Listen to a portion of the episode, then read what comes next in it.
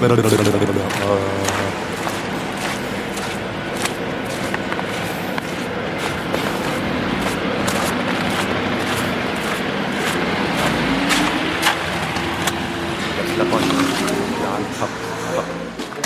klappern der Kapan.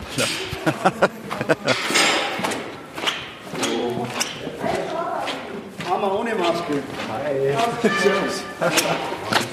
plappernde Kaplan, papp, pappige, poppige Pappplakate an die klappernde Kapellwand. Da bitte ich den Ton ans Tonpult, die bitte Licht und Stellwerk zu besetzen. Hey, servus. Hi, servus. Hi.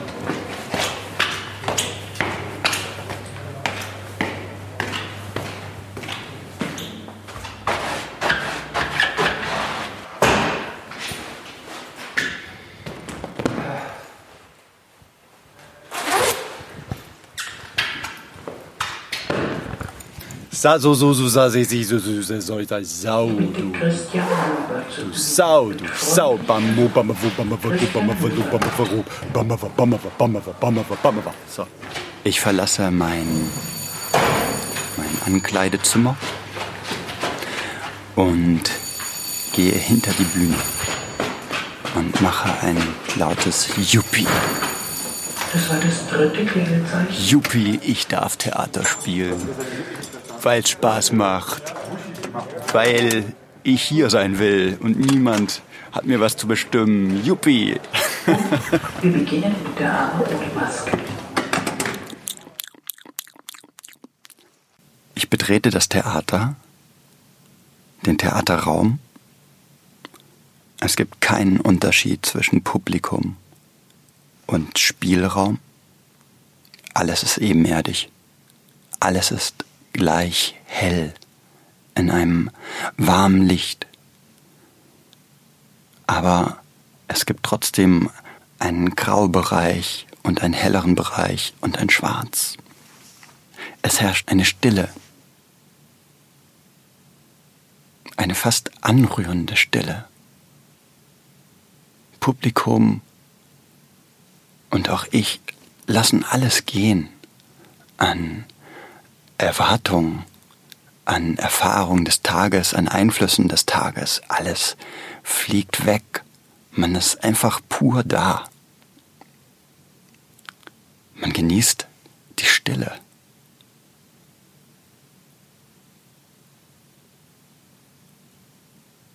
Gemeinsam. Nach und nach stehen Leute auf, die was sagen, unangestrengt, mit viel Zeit dazwischen, dass man drüber nachdenken kann.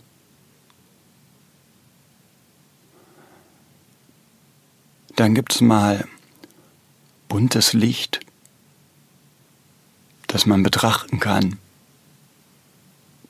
was wieder aufhört. Dann gibt's mal Nebel. Keine Show, eher ein Zusammenkommen. Ein sich Zeit geben.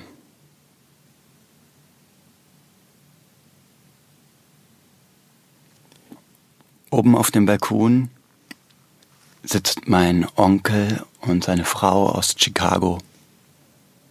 Mein Onkel ist 89 Jahre alt. Er spricht einigermaßen Deutsch, natürlich sehr gut Englisch, seine Frau nur Englisch. Und er betrachtet das Geschehen und denkt, deutsches Theater. Sowas habe ich ja noch nie erlebt.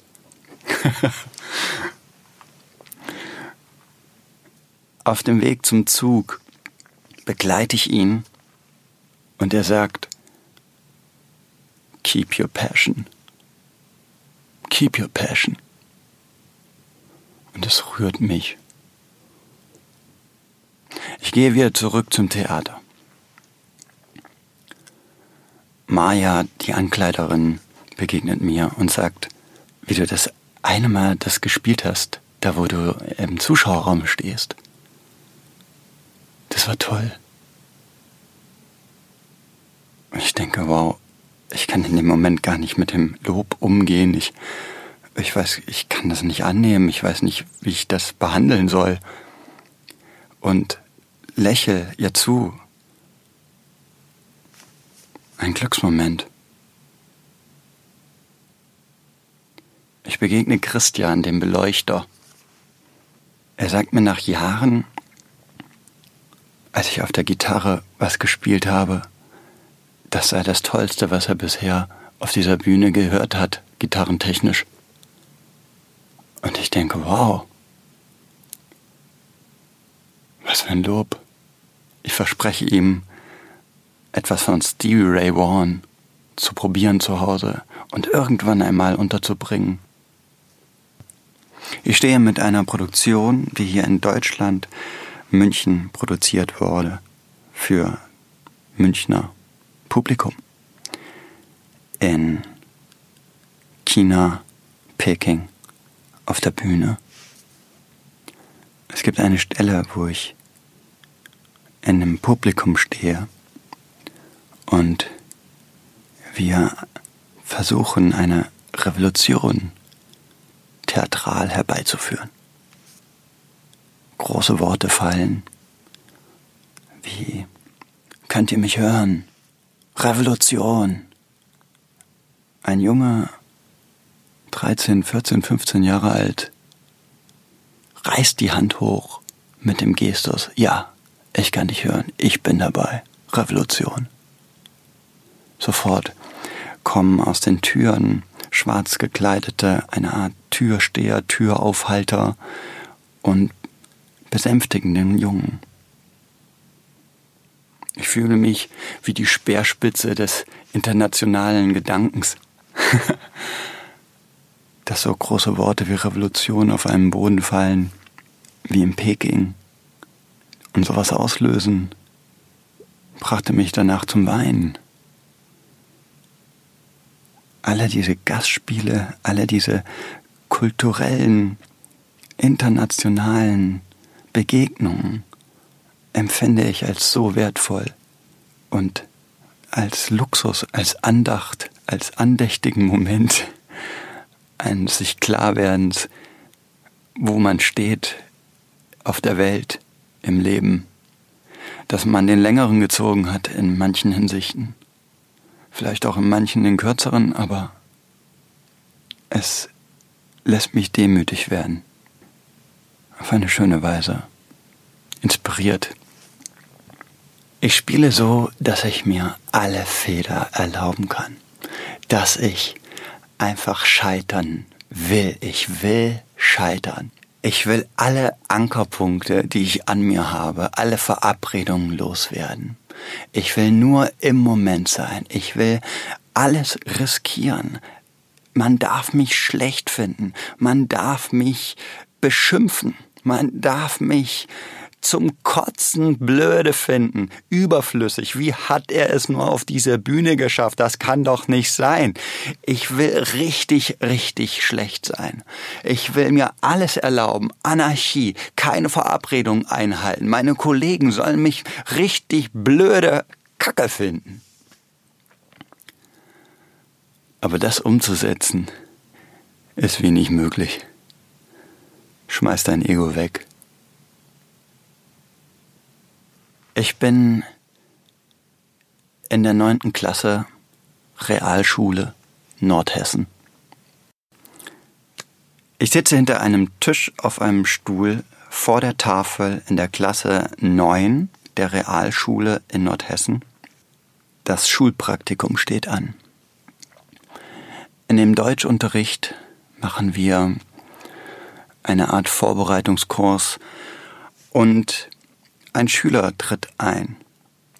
Ja, hallo, ich bin der Praktikant und Sie kennen mich wahrscheinlich nicht, aber ich bräuchte heute frei. Ich spreche mit tiefer Stimme. Ja, das geht aber nicht. Du musst ja noch hier deine, deine Arbeit machen. Ja, aber ich muss heute los. Ich kann nicht. Ich muss heute um drei Uhr Schluss machen. Ja, nee, daraus wird nichts. Das kannst du knicken, sag ich. Der Streit schaukelt sich hoch, die Lehrerin greift ein, Schluss, Schluss, Schluss.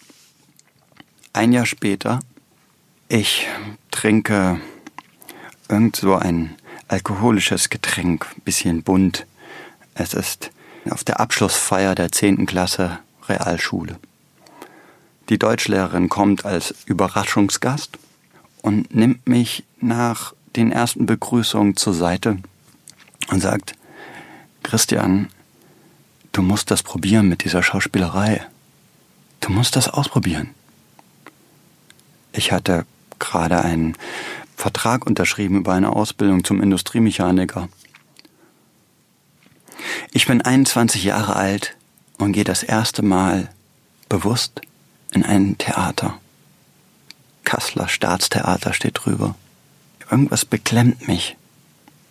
Ich denke, diese Räumlichkeiten sind nur für Abiturienten. Ich gehöre nicht dahin. Ich weiß nicht, wie man da redet. Ich weiß nicht, wie man sich verhält.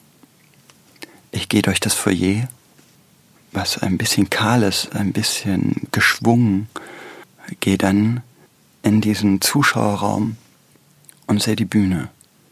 Die Bühne erinnert mich an meine Zeit als Gitarrist in, in einer Big Band, als Gitarrist in Rock'n'Roll Bands. Ich kenne Bühne.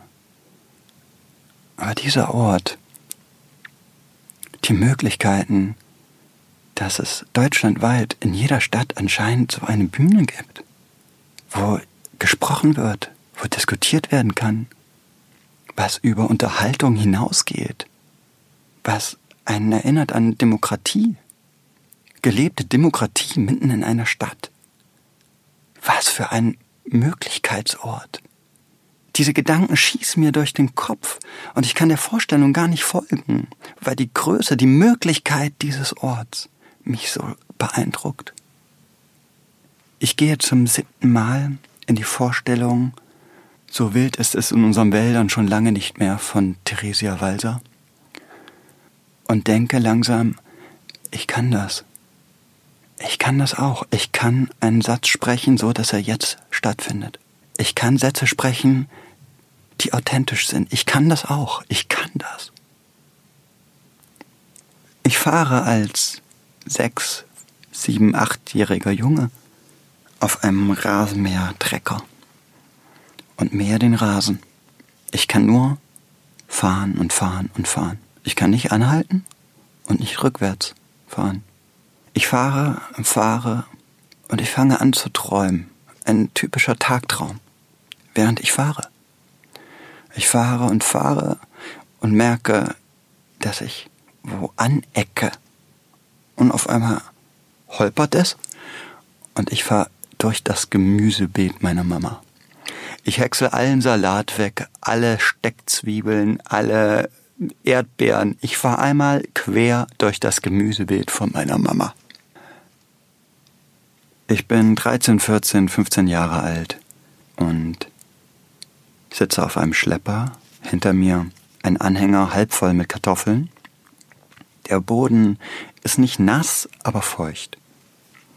Ich fahre an, lass die Kupplung langsam kommen und der Schlepper geht vorne hoch. Er schafft's nicht, den Wagen wegzuziehen. Er geht vorne hoch und steht letztlich senkrecht in der Luft.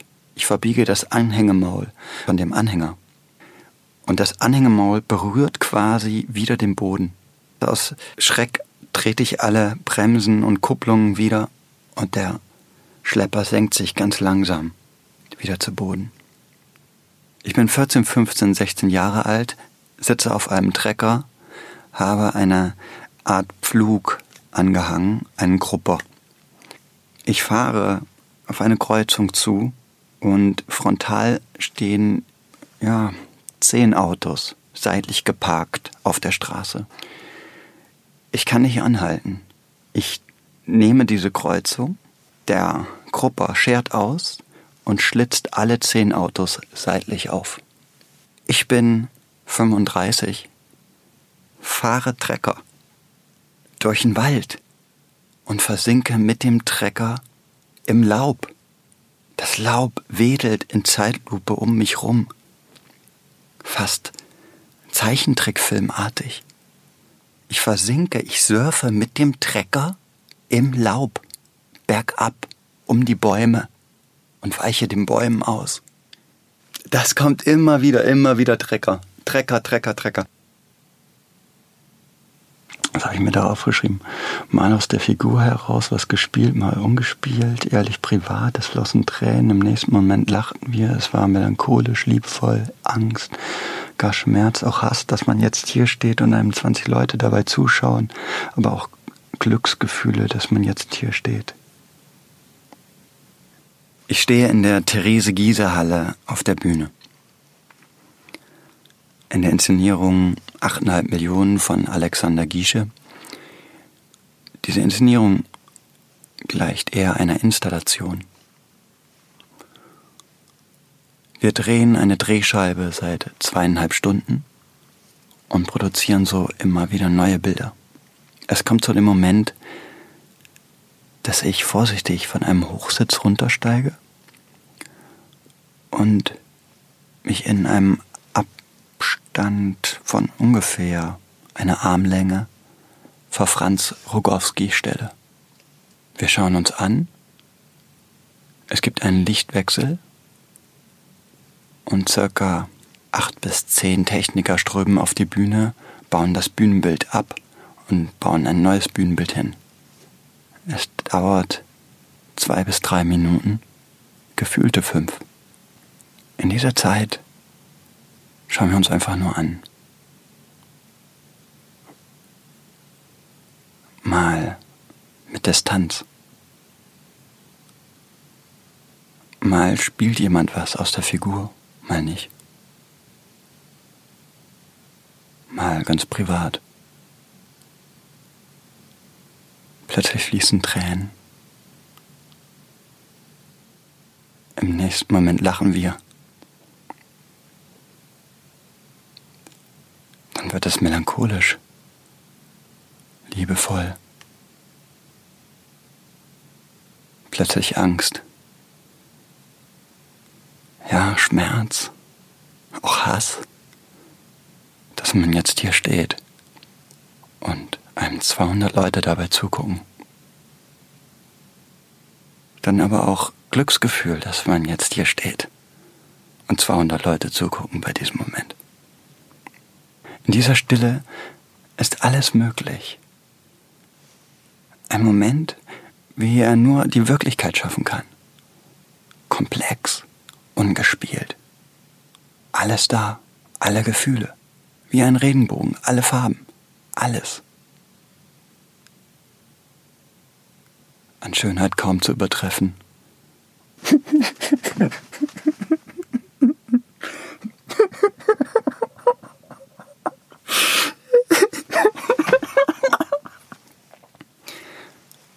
Mein Bruder ist 16 Jahre alt und hat zum 16. Geburtstag einen eigenen Fernseher bekommen mit VHS-Videorekorder. Ich bin 14 Jahre alt, habe mich gerade in das Zimmer geschlichen von meinem Bruder, setze mich auf den harten Teppichboden, nicht aufs Bett, das könnte er merken, dass ich in seinem Zimmer war, setze mich auf diesen Teppichboden, schalte den Fernseher ein und nehme irgendeine VHS-Kassette und schieb sie in diesen Videorekorder. Ich schaue Full Metal Jacket. Am nächsten Tag schleiche ich mich wieder rein. Kassette rein. Ich schaue Apocalypse Now. Am nächsten Tag schleiche ich mich wieder in sein Zimmer. Ich schaue Pulp Fiction. Ich gucke Tag für Tag einen großartigen Film der 90er Jahre nacheinander. Ich will in einem Kriegsfilm mitspielen. Ich will auch bei Rambo mitmachen. Ich will Apokalypse now. Ich sitze mit meinen zwei Brüdern, meinen Eltern, meinem Onkel an einem Weihnachtsabend im Wohnzimmer. Freunde kommen und gehen. Eine Freundin macht ein Praktikum bei einem nordhessischen Rüstungsmogul und sagt, man kann Panzer doch auch so verstehen, dass sie den Soldaten schützen. Dass es ein Schutz ist. Ich platze innerlich vor Wut und zerstöre den Weihnachtsabend. Ich schäme mich, einen Tag später vor meine Familie zu treten und entschuldige mich für mein Verhalten und für meine Borniertheit. Und es zerreißt mich, dass ich mit dieser pazifistischen Haltung diesen Weihnachtsabend zerstört habe.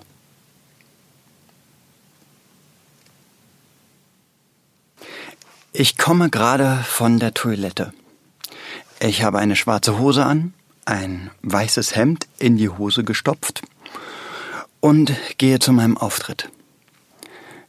Ich spiele meine Sache. Ich stehe an der Rampe, ganz vorne, wirklich nur einen halben Meter von der Kante entfernt. Ich mache meine Hände in die Hose und das Publikum fängt an zu lachen. Und ich denke, das gibt's ja gar nicht.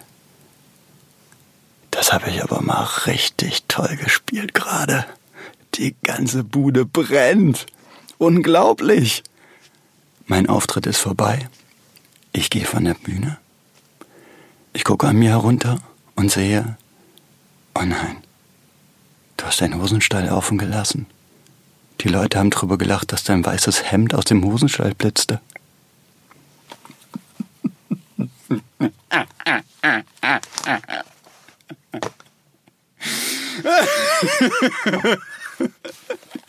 Das, ist echt passiert. Ich habe gedacht, ich bin, weißt du, so, und dann, bumm, und dann macht es so, bumm.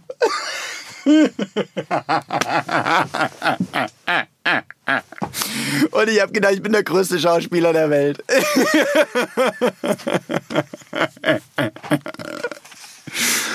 ja.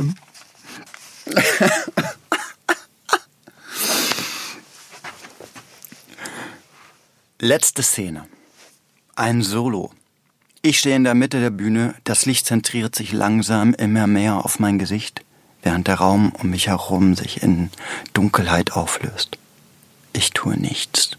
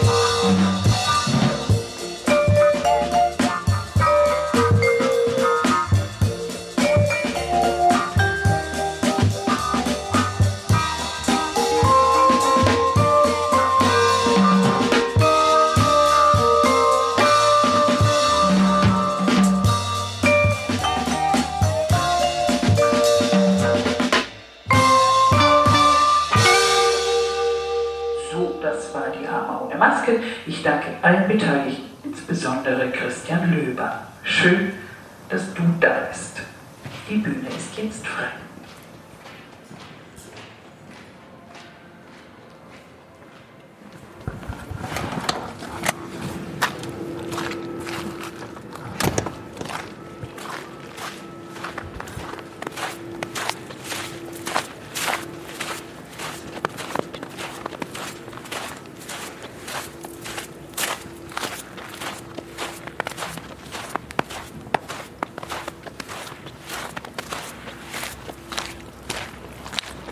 テテテレテテテレテテテレレレレレレ